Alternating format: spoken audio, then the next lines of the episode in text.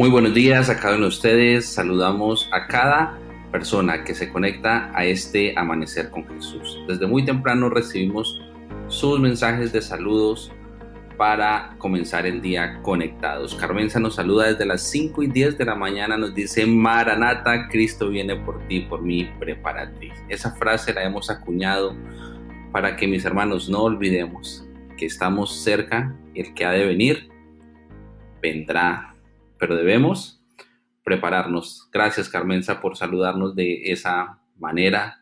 Carmen Bravo, saludos para ti, Aurora Rodríguez, Gladys Torres, José Bernardo, allí en Bogotá, nos alegra saludarte. Gracias por estar con nosotros. Mi querido hermano Eduardo, aquí en Villavicencio, un saludo para ti. Y bueno, el día de hoy tendremos un tema también emocionante. Este libro, Camino a Cristo, tiene un sabor especial. Y aquí en el llano nosotros conocemos algo que se maneja muy fácilmente. Cuando de pronto tenemos la oportunidad de salir al campo y ver el ganado, nosotros vemos algo que tiene el ganado por lo general. Y no son los ojos ni las orejas. en un costado, en un costado, ellos tienen que quemado con candela una marca lo que dice que pertenecen a quién? A su dueño, lo que dice que pertenecen a su dueño y precisamente es lo que vamos a hablar hoy, sobre marcas de identidad. Pastor Miguel, ¿cómo amaneces? Muy buenos días para ti, Jesse. Qué alegría verlos. ¿Cómo están? Excelente, gracias a Dios. Hermano Jason, mi amor, ¿cómo estás tú? Muy bien, muy buenos días a todos los hermanos que, como decía Jason hace un momento, están conectados desde muy, muy temprano, muy pendientes de este programa preparado especialmente para ellos, pero para la honra y la gloria de Dios. Así es, así que saludamos a cada uno de nuestros hermanos que se han conectado en esta hora. Por allí miramos algunos hermanos que así han madrugado. La hermana Jenny Buitrago del distrito Jerusalén Guaviare y animamos para que puedan conectarse, en escribirnos allí, eh, puedan compartir el link. Así que, hermana Jenny Vitrago, un feliz día. Desde Vista Hermosa también está saludándonos el hermano John Eider Grajales. También está Judith Herrera, que nos está saludando. Ángela María Sánchez, que nos está diciendo buenos días, Maranata. Alex María Pardo, que también nos está dando un hermoso saludo. Así que saludamos a todas esas personas que están acompañándonos ya desde muy temprano en esta transmisión y espero que tengan un día muy, muy bendecido y que el mensaje que tenemos en esta mañana sea de gran bendición para todos aquellos que los escuchen. Así es, también la hermana Mildred también dice muy buenos días, bendiciones para cada uno de ustedes. Así que muy buenos días para cada uno los que se han conectado, Dios les bendiga. Sabemos que eh, han estado ansiosos esperando ese amanecer con Jesús. Pero vamos ahora con una perla, con un minuto eh, especial que es el tip de salud. Así que en breves minutos va a estar con nosotros un invitado muy especial que es el que nos va a dar el tip de salud. Muy buenos días, pastor. Gracias. Gracias a todos los que nos escuchan. Desde aquí, de Tamalfrito, me hace recordar que me falta la calidez de allá de los llanos orientales. Así que saludos a todos. Y en esta mañana quiero tratar con ustedes un tema muy importante, que es el aire puro. El aire puro es algo tan vital que el Señor mismo lo, nos lo dio cuando nos creó, ¿no? En Génesis 2.7 nos dice, y sopló en su nariz aliento de vida, y fue el hombre un ser viviente. Eso nos recuerda cuán importante es el oxígeno, el aire para nuestra vida, ¿no? Prácticamente es la esencia de la vida, de las células, de nuestro cuerpo y de nuestra salud. Pero, ¿qué pasaría si hubiera falta de oxígeno? ¿Qué efectos secundarios puede tener eso en nuestra vida, cierto? Em, eh, eh, algunos estudios eh, nos dicen que el aumento de, de dióxido de carbono disminuye eh, inmediatamente el nivel de oxígeno en sangre y en nuestro cuerpo. Esto trae unos efectos secundarios como por ejemplo, a partir de las mil partes por millón, eh, se disminuyen las capacidades cognitivas Esto es interesante porque no es necesario estar eh, ausente totalmente de oxígeno, sino que se disminuya la, cantidad y eso ocurre cuando mantenemos más de tres horas en una habitación cerrada. También dice e-, ese estudio que a partir de los 5.000 partes por millón de dióxido de carbono, ya los dolores de cabeza son comunes y la interrupción del sueño.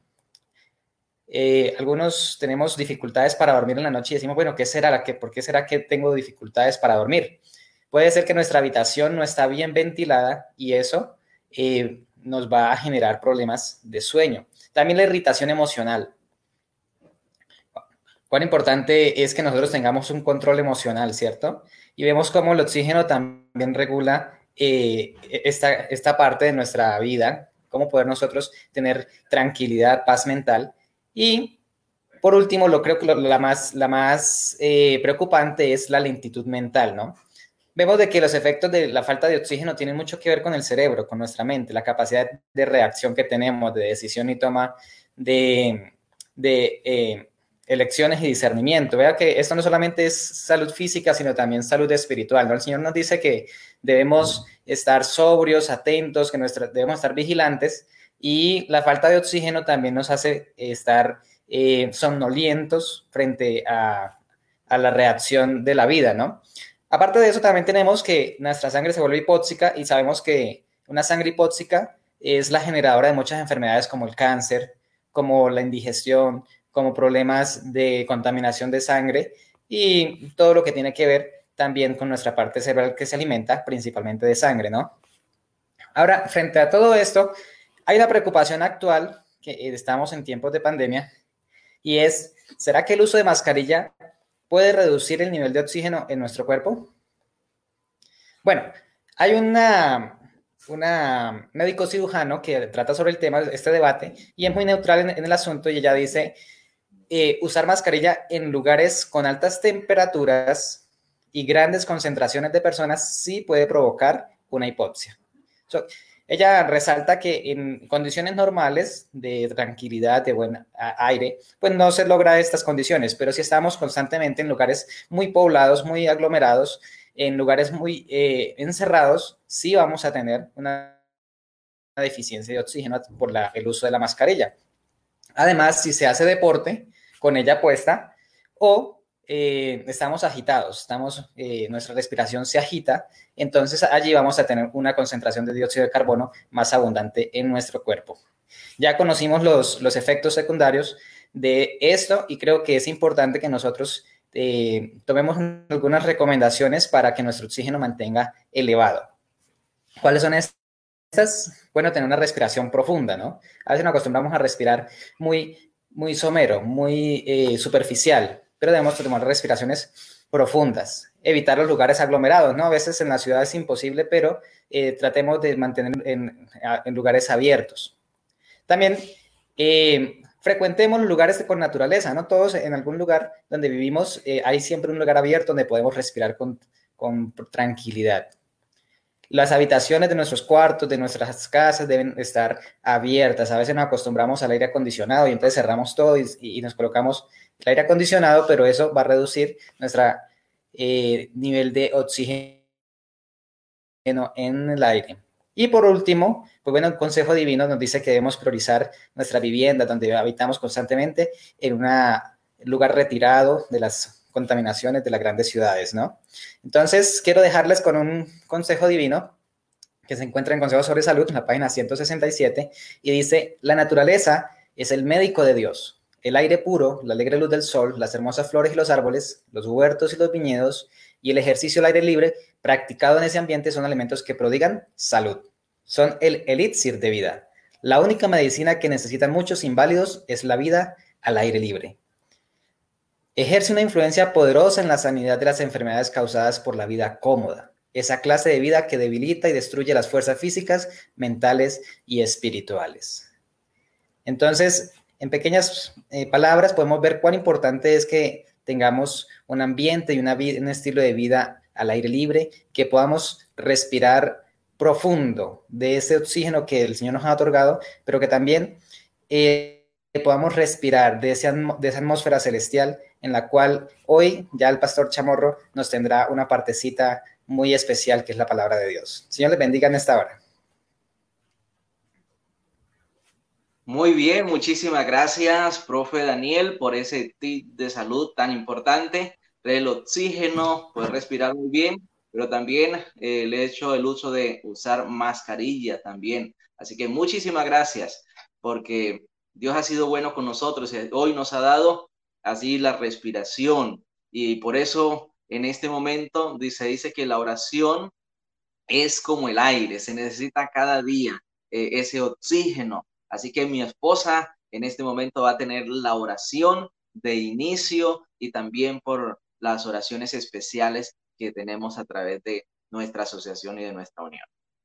Bueno, muy bien, hermanos. Eh, seguimos muy pendientes de cada uno de ustedes, de todas esas personas que se han conectado. Muchísimas gracias por estar acá y vamos a inclinar nuestro rostro ahí donde estamos y vamos a orar. Amante Padre que estás en las alturas de los cielos, te damos gracias, oh Señor, por tus cuidados, por tus bendiciones y por tu amor. Gracias porque cada día podemos sentir tu presencia y en este día en especial nos has levantado con bien para alabar y adorar tu nombre. Gracias porque nos cuidas, gracias porque has estado atento a cada una de nuestras necesidades. En este momento también queremos poner algo muy especial en tus manos, son esas dos peticiones que están en nuestra lista de oración y es para que tú dirijas el día de hoy la Junta de la Unión Colombiana del Sur, sus miembros les dé sabiduría y les dé inteligencia y puedan guiar cada una de las decisiones que en esta reunión se van a tomar.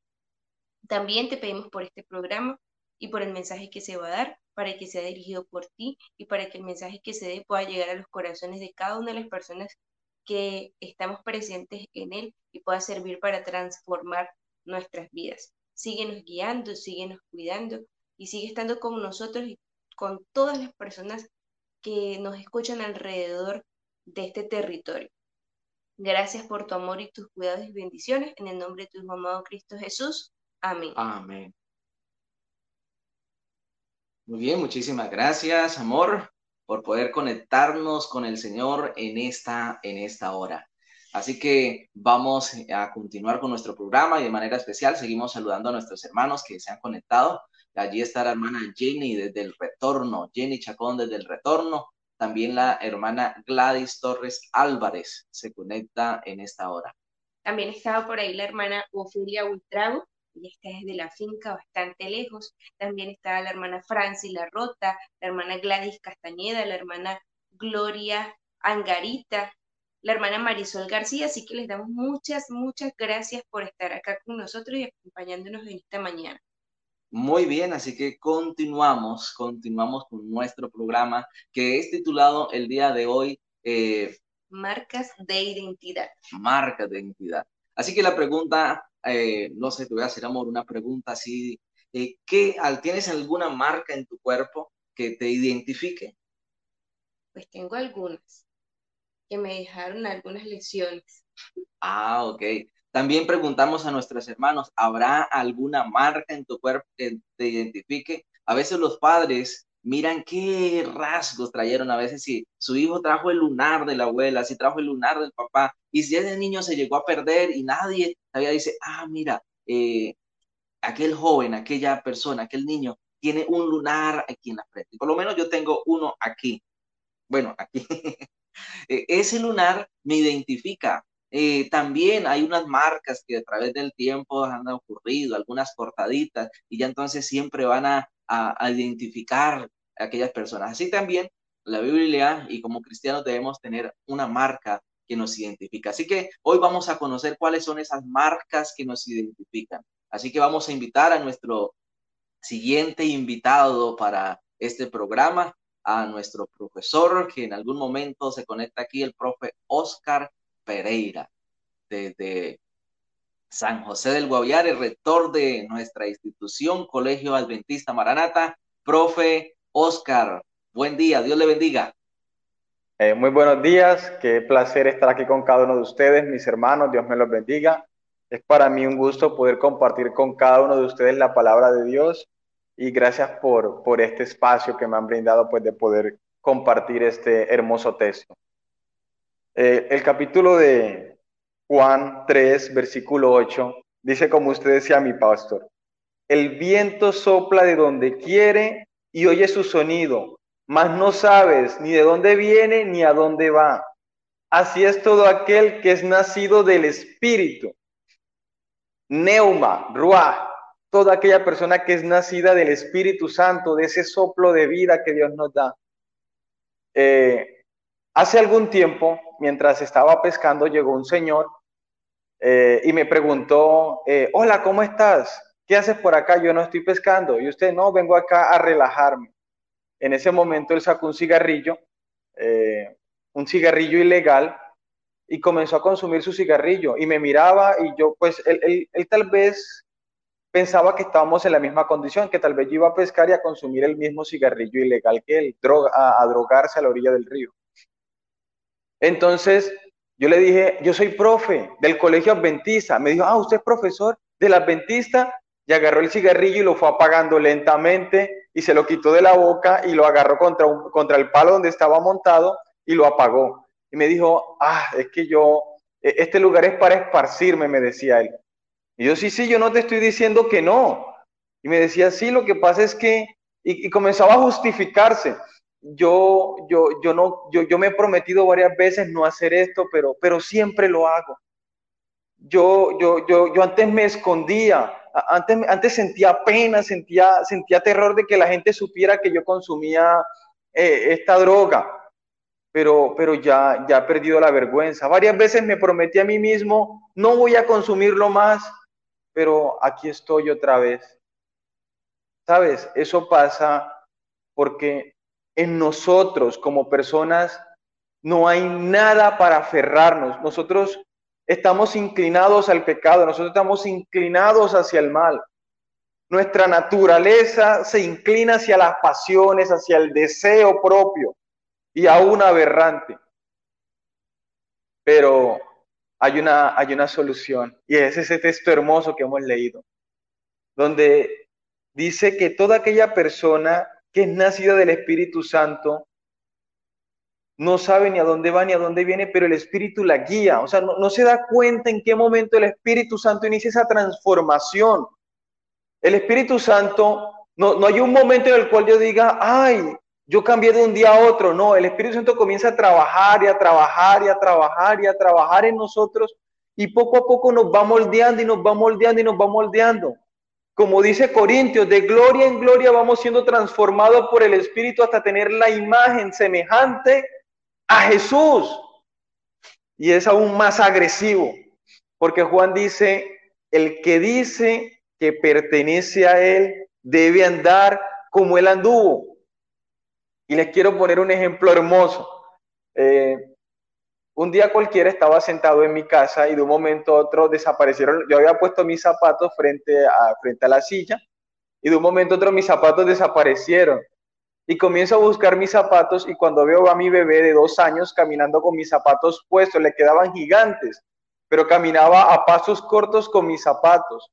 De un momento a otro, un día cualquiera lo vi con una de mis camisas puestas, lo vi con el casco de la moto, luego lo veía eh, tomando mi teléfono y colocándoselo en la oreja y comenzaba a hablar, porque en cierta medida, como mi bebé mantiene conmigo, mantiene mi hogar y me ve haciendo ciertas acciones, él comienza a querer hacer las acciones que yo hago. A través de la ley de la contemplación, mi hijo se va pareciendo a mí, va ejerciendo mis acciones. Si nosotros como cristianos nos vamos acercando a Jesús cada mañana y le vamos diciendo al Señor nuestros problemas, nuestras dificultades, estamos leyendo la Biblia cada día, a través de la ley de la contemplación nos vamos pareciendo a Jesús, vamos siendo semejantes a Él. Y el Espíritu Santo va trabajando en nosotros poco a poco. Y sin darnos cuenta en qué momento inició, ya nosotros vamos rechazando las salidas que sabemos que nos convienen, que no nos convienen Vamos dejando de lado aquellas acciones que nos hacían eh, pecar, vamos dejando de lado aquellas acciones que son tentación para nuestra vida y poco a poco en nuestra vida va floreciendo algo que se llaman los frutos del Espíritu. Ah, antes nos volaban la piedra fácilmente, nos hacían enojar y gritábamos. antes hablábamos con, con ironía, antes tratábamos mal a nuestra esposa, a las personas que nos rodean, pero ya, ya nos vamos frenando porque cuando hacemos algo malo, Dios nos dice, eso está malo. Lo que hiciste está mal. El Espíritu Santo nos habla a nuestra mente y nos dice, debes pedir perdón, debes confesar tu pecado, debes ir ante la persona, confesar tu culpa y así vas a ganar un corazón porque tú estás siendo transformado. Eso permite que nosotros podamos, el Espíritu Santo nos va transformando, nos va cambiando. El Espíritu Santo va haciendo ese sello, esa, ese sello en nuestra vida, en nuestro corazón. Va a ser ese reflejo de Jesús donde quiera que vayamos. Y los frutos del Espíritu van a comenzar a surgir de nuestras acciones. Porque ya no éramos aquella persona del río con sus defectos, con sus dificultades, sino que el Espíritu Santo nos ha ido puliendo, nos ha ido transformando y ha hecho de nosotros una nueva criatura, una criatura de la cual brotan esos frutos y de la cual cada día se esfuerza por tener un encuentro personal con Dios, porque allí encuentra la fuente de su transformación. Muy bien, muchísimas gracias, mi profe. Así que podemos ver lo que produce el Espíritu Santo en cada uno de nosotros. Y como decía él, no se sabe, como el viento, uno sabe que llega y no lo, lo solamente lo siente, pero no sabe de dónde viene, ¿verdad?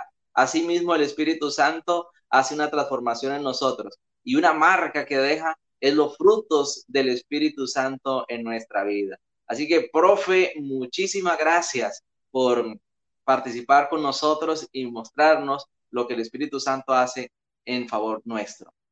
Así que seguimos saludando a nuestros hermanos y también seguimos invitando a nuestros invitados de esta, esta mañana porque traen temas maravillosos para nosotros. Ya hemos visto una de las marcas. Ahora vamos a ver qué otra marca pueden relacionarse con nosotros, ¿no? ¿Qué otra cosa? Así que la profe eh, Olga Judith allí va a traer textos maravillosos que nos van a ayudar a crecer en esto. Allí está con nuestro hermano Pablo. Profe Olga, Dios le bendiga. Gracias, pastor. Qué rico poderle saludar en esta mañana y poder mirar esa marca maravillosa que el Señor deja en nosotros. Quisiera empezar con una pregunta. ¿Por qué la obediencia en el poder de Cristo es tan importante, tan esencial para tener esa relación con, con, él, con él? Porque esta es una marca maravillosa, la obediencia. La obediencia es la que nos va a hacer tener una relación con Dios. Así como lo dice Primera de Juan 2. Nos dice, el que dice yo le conozco y no guarda sus mandamientos, el tal es mentiroso y la verdad no está en él.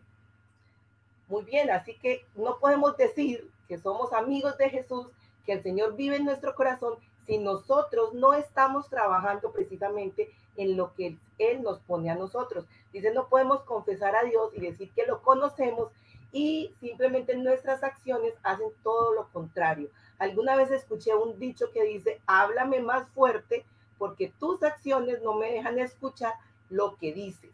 Entonces, para poder tener una relación con Dios, debemos eh, obedecer su palabra, obedecer sus mandamientos. Y hay dos errores importantes en esta mañana que debemos tener en cuenta eh, para poder no llegar a esos extremos. El primero es decir, yo soy capaz, yo lo hago todo, yo, yo doy eh, diezmos, yo ayudo a los pobres, yo comparto mi alimento, yo hago todas las cosas y simplemente yo soy la que hago todo. Ese es un, un, un problema grave porque nosotros no tenemos ese poder, esa oportunidad, esa forma de hacerlo y eh, cuando nosotros hacemos cosas para salir nosotros adelante, esto va lleno de egoísmo y pecado, porque simplemente viene nuestro orgullo propio. Pero hay un extremo opuesto a este que es igual de peligroso, que es un problema complicado también, y es decir, como Dios ya está en mí, yo creo en Dios, entonces no tengo que hacer nada, simplemente por la fe ya tengo todas las cosas eh, listas como tal. Así que estos dos errores, pastor, son muy importantes que nosotros los tengamos en cuenta cada día. Creernos que nosotros somos capaces con todo y o simplemente como amamos a Jesús no tenemos que hacer nada. Por eso el Señor coloca en nosotros, en nuestro corazón, algo muy bonito. Es, es, un, es un, una promesa especial que el Señor ha hecho en nosotros. Se encuentra en Hebreos 10, 16. En Hebreos 10, 16, precisamente para no caer en esos dos errores, podemos eh, llegar a entender esa parte. No solamente lo menciona en Hebreos 10, 16, mientras mi esposo me hace el favor de buscármelo, entonces eh, podemos también encontrarlo en Salmos 37, 31, que dice que si nosotros guardamos la ley de Dios, nuestros pasos no van a resbalar. Amor, léame Hebreos 10, 16. Dice, este es el pacto que haré con ellos después de aquellos días, dice el Señor. Pondré mis leyes en sus corazones y en sus mentes las escribiré. Qué interesante. Dios nos ayuda precisamente a poder colocar eh, las, mejores, las mejores cosas dentro de nuestro corazón. Él quiere que nosotros guardemos la ley, pero esto es algo recíproco. Él coloca en nuestro corazón esa ley y nosotros nos es fácil desarrollarla. Quiero leer algo especial que me llama la atención y de este, de este libro maravilloso dice, la ley de Dios es una expresión de su misma naturaleza, su amor. Es la personificación del gran principio del amor y por lo tanto es el fundamento del, del gobierno de Dios, de los cielos y de la tierra. Si nuestros corazones están renovados a semejanza de el amor divino, entonces serán implantados en nuestra alma y podremos cumplir la ley. Y entonces al cumplir la ley, la gente va a decir, wow, esta es una persona que ama a Dios, porque si me amas, guardas los mandamientos. Y como dice Mateo 7:16, nuestros frutos van a darse cuenta de que nosotros tenemos una relación con Él. Y entonces esos frutos nos van a ayudar a hacer la mejor forma de unirnos al Señor. Porque así como un espino no puede dar frutas, unas uvas, o por ejemplo los abrojos no pueden dar higos, una manzana no puede dar peras, nosotros no podemos dar de lo que no tenemos en nuestro corazón. Y bien dice que el Señor colocará un corazón de de carne en nosotros, nos va a quitar ese corazón de piedra y nos va a colocar un corazón nuevo, un corazón limpio. Y hay algo espectacular aquí. Cuando Dios coloca en nosotros ese amor, ese querer por el hacer, simplemente la ley se desarrolla, porque como la ley es el amor, ese es el resumen del amor, simplemente la ley se desarrolla tal cual como nosotros lo tenemos previsto. Y entonces viene a nuestra vida algo que se llama la justicia de Cristo porque no podemos decir que solamente por fe o solamente por obras. Esto es una cosa combinada, una cosa combinada. La fe y las obras van de las manos. El que dice que tiene fe, pero no hace las cosas, eh, tenemos que tener ciertos problemitas para creerle. Y el que dice que solamente las obras, pero no por la fe, entonces vamos a irnos a otro extremo, a otro problema, y que eso se llama presunción, y ahí sí va a ser más, más difícil.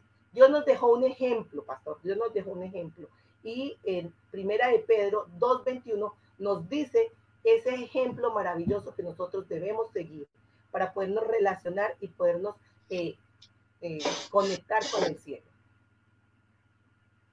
Primera de Pedro 2.21.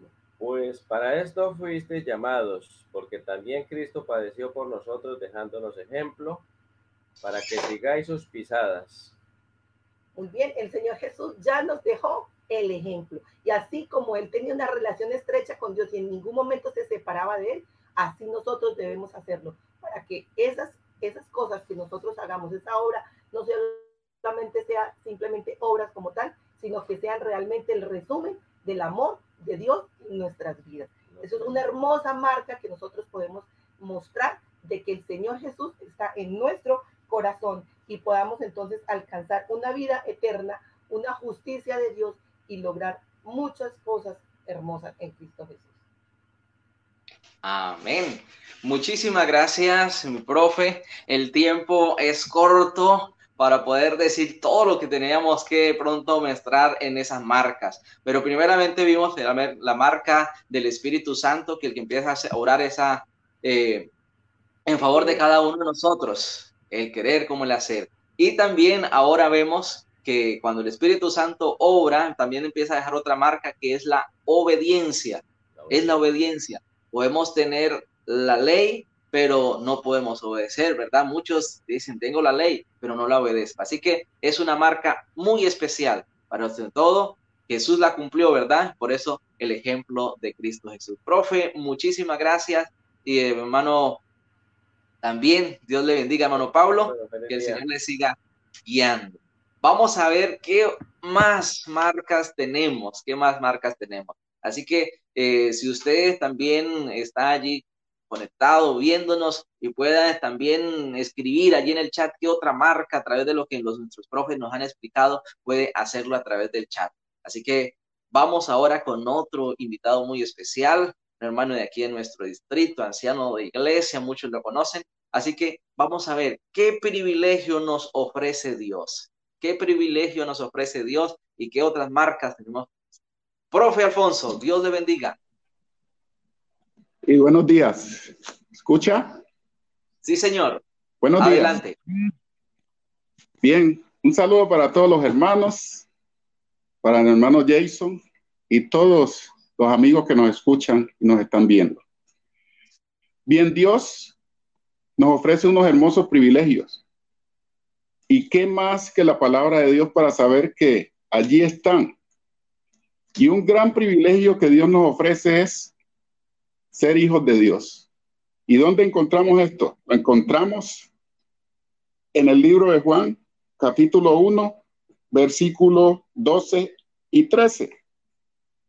Y allí nos dice el Señor, ma todos los que le recibieron, a los que creen en mi nombre, les dio potestad de ser hechos hijos de Dios. Entonces, para nosotros es un gran privilegio que seamos llamados hijos de Dios. A veces en la tierra estamos y nos sentimos orgullosos. Ese es mi papá, esa es mi mamá. Pero qué gran gozo y honor es nosotros saber que tenemos un Padre que todo lo puede, todo lo sabe y que a Él nadie le puede hacer absolutamente nada. Entonces somos el privilegio de ser llamados hijos de Dios. Y también en 2 de Corintios 3:18 el Señor nos da otro gran privilegio. Segunda de Corintios 3:18 dice, por tanto nosotros, todos mirando cara a cara descubierta, como en un espejo, la gloria del Señor, somos transformados de gloria en gloria en la misma imagen como por el Espíritu del Señor. Entonces, otro gran privilegio es que nosotros somos transformados a imagen del Señor, con la ayuda y el poder del Espíritu Santo. Entonces, no este cuerpo que tenemos hoy, no va a ser ese cuerpo corruptible, va a ser un cuerpo incorruptible porque vamos a ser transformados de gloria en gloria para honra y gloria a nuestro Dios. Entonces, llevamos dos hermosos privilegios. Primero, hijos de Dios y segundo, que seremos transformados de gloria en gloria. Y un tercer privilegio que el Señor nos da es que nos da una naturaleza divina. Esta naturaleza carnal no podrá ser más. Por eso allí en 2 de Pedro 1.4, 2 de Pedro 1.4, el Señor nos dice lo siguiente, por medio de las cuales nos ha dado preciosas y grandísimas promesas para que por ellas llegásemos a ser participantes de la naturaleza divina, habiendo huido de la corrupción que hay en el mundo a causa de la concupiscencia. ¿Qué quiere el Señor? Que nosotros tengamos su naturaleza y ya no tengamos un cuerpo corruptible, sino que tengamos un cuerpo incorruptible, apartándonos de todas las cosas malas, porque el Señor no ama el pecado. Entonces él necesita a alguien que esté sin mancha. Entonces, tercer privilegio, vamos a tener la naturaleza divina de nuestro Señor. Pero también no basta con tener estos tres privilegios. También el Señor quiere que tengamos dos dones especiales que Él otorga. Y hay dos dones especiales que Dios otorga a través de su palabra. Uno de esos dones los tenemos en Efesios 1.7. Efesios 1.7.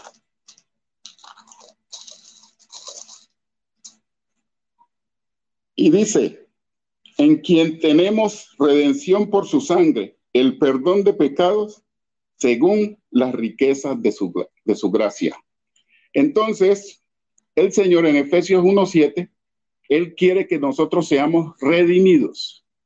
Entonces, un gran privilegio y gozo por los cuales Él nos da un don. Uno de esos es redimidos por la sangre del Señor. Y también el perdón de pecados. Él quiere que nosotros lo que Él hizo en la cruz del Calvario lo reconozcamos.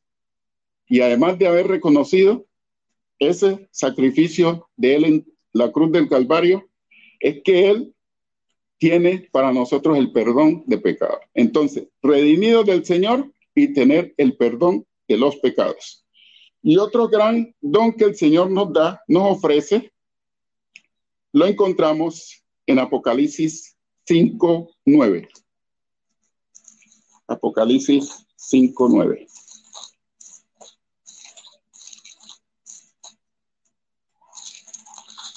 Y dice en Apocalipsis 5, 9. Y cantaban un nuevo cántico diciendo, digno es de tomar el libro y de abrir sus sellos, porque tú fuiste inmolado y con tu sangre nos has redimido para Dios de todo linaje y lengua y pueblo y nación. Entonces, aquí está de que somos redimidos. Ya no somos los mismos y el Señor nos redimió. ¿Para qué? Para que tengamos esa oportunidad de ir y gozar de vida eterna. También el Señor quiere que nosotros, además de tener esos dones y esos privilegios, Él desea nosotros que permanezcamos en Él. Y para permanecer en el Señor, Él quiere, hay un aspecto muy importante que esta semana se ha tocado. Y lo encontramos en Hebreos 11.6.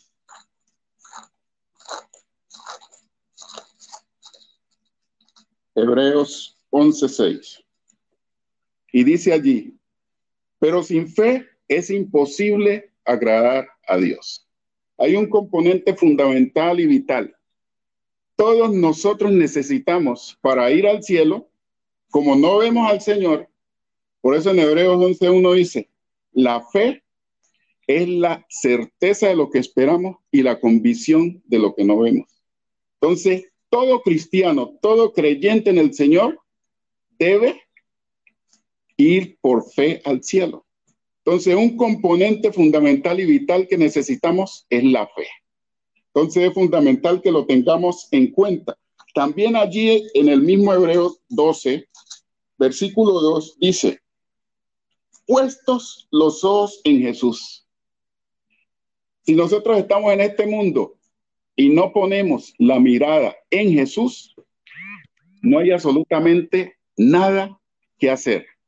Entonces Dios haya de bendecirles y Dios haya de fundamentar cada día este aspecto que sin Él no podemos hacer absolutamente nada. Entonces, otro componente fundamental en este aspecto es la fe. Entonces, Dios les bendiga y permita al Señor que por fe podamos alcanzar esa gran victoria de permanecer con la mirada puesta en Cristo Jesús. Muy bien, muchísimas gracias, profe Alfonso, por explicarnos claramente este tema, los privilegios que recibimos al hecho de poder aceptar a Jesús como nuestro Salvador. Y también cuando permanecemos en Cristo, tenemos esa marca, la marca de la fe, miramos la obediencia, y también, pero también miramos la fe.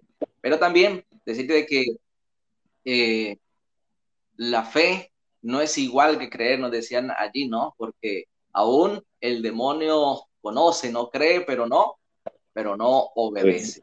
Bien, me llamó la atención uno de nuestros hermanos, Jairo Ávila. Jairo Ávila decía que una de las marcas, escribió allí en el chat, que una de esas marcas eran las que Jesús hizo en la cruz del Calvario, esas marcas que están allí en las manos y en los pies de Jesús porque derramó su sangre por cada uno de nosotros. Gracias, hermano Jairo, por haber compartido con nosotros. Y seguimos, seguimos ahora en nuestro estudio y vamos cerrando.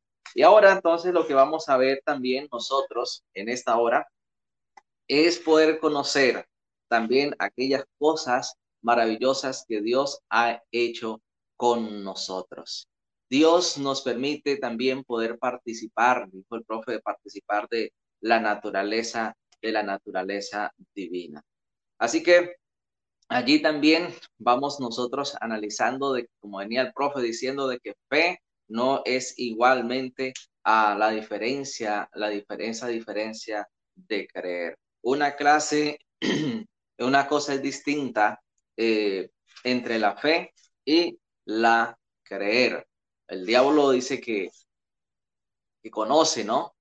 Pero no obedece la palabra del Señor. Así que continuando, continuando nuestro, nuestro estudio, eh, Dios hace una obra transformadora en cada uno de nosotros. Miramos desde el inicio, como iniciamos este programa, que el Espíritu Santo sopla de donde quiere y entonces es de esa manera que empieza esa obra de transformación. Pero algunos eh, se preguntarán por cuánto tiempo, por cuánto tiempo el Señor va a hacer esa obra transformadora en nosotros. Pues me llama la atención el texto bíblico en el libro de Primera de Filipenses 1.6. Primera de Filipenses 1.6 dice, estoy persuadido que aquel que comenzó en ustedes la buena obra, la perfeccionará hasta el día de Jesucristo. Preciados, Dios quiere hacer esa obra de transformación. Cada uno de nosotros reconocemos de que eh, somos pecadores. Cada uno de nosotros reconocemos que tenemos defectos, pero que Dios cada día nos está transformando. ¿Hasta cuándo? Hasta cuando Cristo Jesús venga para redimirnos. Por eso tenemos que aprovechar ahora. Es la oportunidad de nosotros poder buscar al Señor. Eh, hay muchos textos que nosotros podríamos hablar con respecto a ello, porque dice que Dios es el que produce también el querer, el hacer por su buena voluntad. Eso lo dice Filipenses capítulo 2, versículo 13. Dios quiere producir en nosotros ese querer.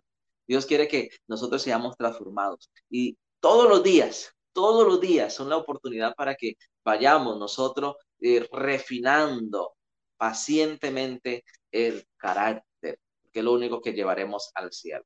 Así que Dios también a través de su palabra dice o nos presenta que, que debemos abundar en buenas obras. Si nosotros a través del estudio, esas huellas de identidad, esas buenas obras que tú haces, por eso la pregunta sería, ¿por qué te conocen las personas? Simplemente porque vas a la iglesia o porque llevas la Biblia debajo de tu brazo o por aquellas obras maravillosas que haces en favor de las personas que lo necesitan. Así que si hemos sido vencidos, apreciados hermanos, por el enemigo, no hemos sido desechados ni abandonados por Dios, porque Dios sigue haciendo esa obra especial con nosotros. Pero también se podría preguntar a alguno de nuestros amigos que están allí, bueno, yo ya inicié mi vida con el Señor, yo ya empecé esa etapa de transformación, pero en esa etapa, eh, pues he fallado, he caído. ¿Qué, qué, ¿Qué debo hacer? ¿Cuál es el proceso, no? Si caemos durante el proceso, Dios, ¿qué hace por nosotros? ¿Cómo es nuestro carácter? ¿Qué promesa maravillosa podemos reclamar? Porque a veces es fácil, uno va por un camino y pronto se tropieza y cae. ¿Qué debemos hacer? Pues la invitación es levantarnos, ¿no?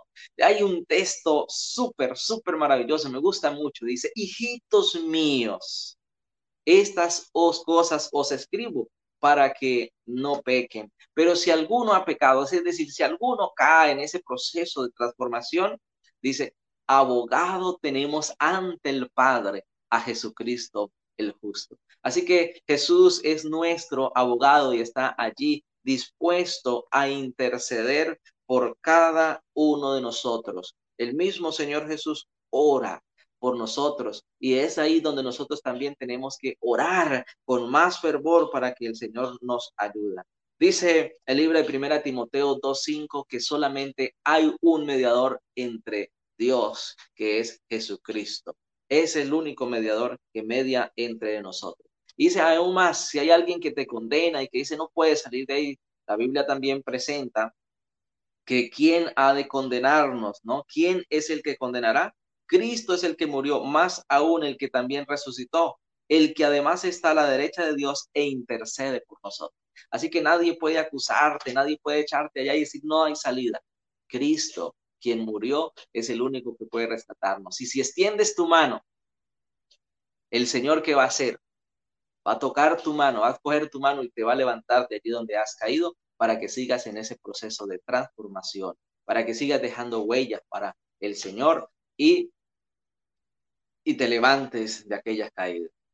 A ver también, cuando usted y yo, hay alguna persona que ha aceptado, que está a punto de aceptar a Jesús a través de, como su Salvador, a través del bautismo, dice, ¿qué reconoceremos después de haber nacido de nuevo y estando en el proceso de transformar el carácter? Cuando usted y yo nacemos de nuevo, ¿saben apreciados qué ocurre?